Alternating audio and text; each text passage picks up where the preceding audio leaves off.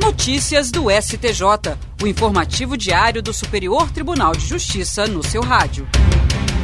Olá, eu sou o Tiago Gomide e este é o boletim com alguns destaques do STJ.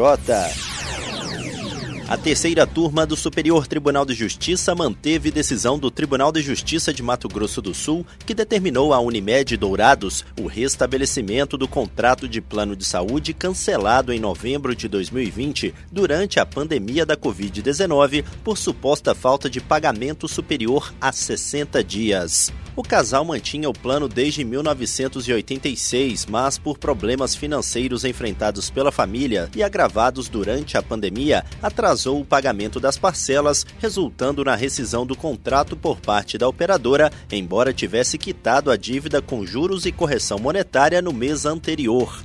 A Unimed alegou que os problemas financeiros do casal eram anteriores à crise sanitária, pois os pagamentos vinham atrasando desde 2005. Afirmou também ter feito a notificação prévia e lembrou que a Agência Nacional de Saúde Suplementar não proibiu a rescisão por falta de pagamento durante a pandemia. O colegiado da terceira turma do STJ negou o provimento ao recurso da Unimed. A relatora, ministra Nancy Andrighi, afirmou que a rescisão do contrato naquelas circunstâncias, durante a pandemia, representou uma ofensa à boa-fé objetiva. Para a ministra, o cancelamento do contrato, mesmo com as parcelas pagas, revelou o comportamento contraditório da operadora, que depois de aceitar os pagamentos com atraso durante anos, rescindiu o contrato em 2020 em meio à crise sanitária da Covid-19. A terceira turma do Superior Tribunal de Justiça decidiu que o terceiro embargante não tem legitimidade para suscitar a incompetência do juízo que decretou a penhora do bem, ao argumento de que seria competente o juízo falimentar. Segundo o colegiado, os embargos de terceiro não são a via processual adequada para esse fim. No caso analisado, um homem opôs embargos de terceiro contra uma empresa farmacêutica. Ele alegou que em ação de execução promovida pela farmacêutica contra uma fazenda agropecuária, foi penhorado imóvel cuja área corresponderia a um sítio do qual ele era possuidor e depositário em decorrência de asta pública realizada na Justiça do Trabalho.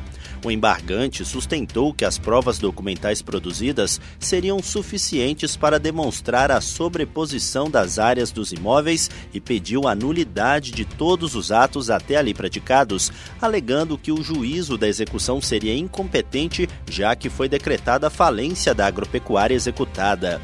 Por isso, sustentou que os autos deveriam ser remetidos ao juízo falimentar o Tribunal de Justiça de São Paulo afastou a incompetência absoluta e entendeu que as provas documentais produzidas nos autos não foram suficientes para demonstrar a sobreposição. No STJ, o colegiado da terceira turma negou o provimento ao recurso. O relator, ministro Marco Aurélio Belize, destacou que caberia apenas à Fazenda Agropecuária, nos autos do pleito executório, suscitar a incompetência do juízo da execução para expropriar seu patrimônio com a determinação de remessa dos autos ao juízo da falência para decidir sobre a penhora do bem.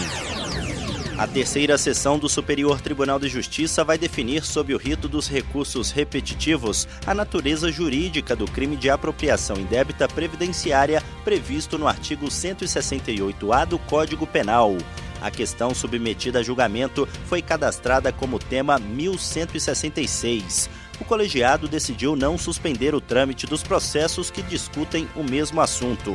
A relatoria é da ministra Laurita Vaz. O Código de Processo Civil regula o julgamento por amostragem mediante a seleção de recursos especiais que tenham controvérsias idênticas. Ao afetar um processo, ou seja, encaminhá-lo para julgamento sob o rito dos repetitivos, os ministros facilitam a solução de demandas que se repetem nos tribunais brasileiros. A possibilidade de aplicar o mesmo entendimento jurídico a diversos processos gera economia de tempo e segurança jurídica. E esse foi o Notícias do STJ de hoje. Se quiser ouvir mais, basta acessar soundcloud.com/stj notícias. Até a próxima. Notícias do STJ, uma produção da Secretaria de Comunicação Social do Superior Tribunal de Justiça.